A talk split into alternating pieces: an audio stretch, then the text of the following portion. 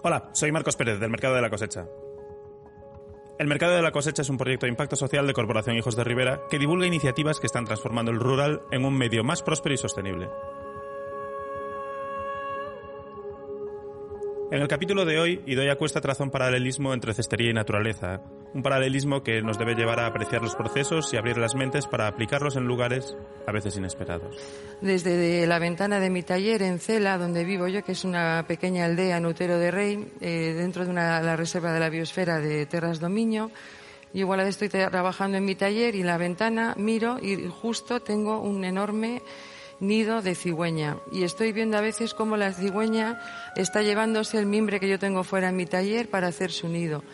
Y lo que la cigüeña no sabe es que yo también estoy fijándome cómo ella hace su nido porque al final yo acabo también elaborando eh, unos textos eh, aplicando la técnica de tejido al azar, que de hecho se llama así, técnica nido. La cestería es un gran ejemplo de relación con el origen y la importancia de los procesos biológicos en nuestra vida unos procesos que en muchas ocasiones no tenemos tan presentes como deberíamos.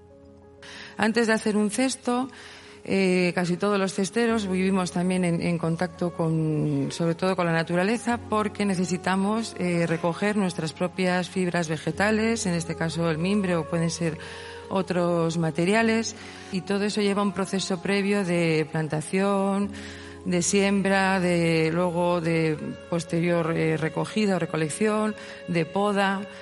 Mucho trabajo desde la tierra hasta un resultado que es altamente creativo y que, con la mente abierta, puede llegar a transformar, mejorar y evolucionar la artesanía tradicional. Eh, sí que son eh, o recuerdan la forma de un cesto, pero que pueden tener realmente muchas más utilidades, ¿no? De hecho, es súper común que la mayoría de la gente cuando acaba un cesto, ¿qué es lo que hace? Coge y se lo pone en la cabeza. Es eh, algo que debe de ser genético, ¿no? Todo el mundo, eh, da igual, estemos donde estemos haciendo lo que sea, cuando acaba un cesto o en los cursos o donde sea, coge y se lo pone en la cabeza. Esto es un poco el, el símbolo de que realmente con la mente abierta y una mente creativa, ¿no? Podemos ir transformando el mundo de la cestería y, por supuesto, a buscar nuevas aplicaciones y utilidades en casi cualquier ámbito. Eh, dentro del ámbito de la arquitectura, un, pues un montón de, aplicaciones de la cestería. Eh, tenemos también dentro de la jardinería otro montón de aplicaciones de pues para tanto para hacer vallas como para con mimbre vivo poder hacer estructuras o, incluso ¿no? Eh, plantaciones que nos pueden ayudar a mejorar nuestro medio rural o, incluso nuestra naturaleza, ¿no? Por todas las propiedades que tiene el mimbre.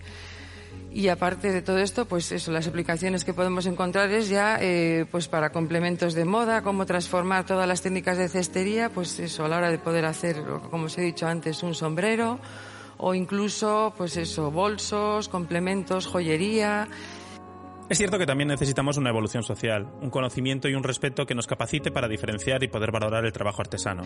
De hecho, eh, cuando vamos también a ferias eh, internacionales eh, donde mostramos nuestros trabajos, pues también vemos la diferencia de acercamiento del público, ¿no? A mí me ha pasado estar en una feria y viene un japonés, te mira los ojos, te pide permiso, dice, por favor, puedo tocar tu cesto, lo admira y entonces está como, ¿no? Eh, pues eso, mostrando un, valor y un respeto por tu trabajo. Incluso algunos se sorprenden también en otras ferias de decir, pero aparte de diseñarlo, también lo fabricas tú, haces todo el proceso completo, porque a veces no, no suele ocurrir esto, ¿no?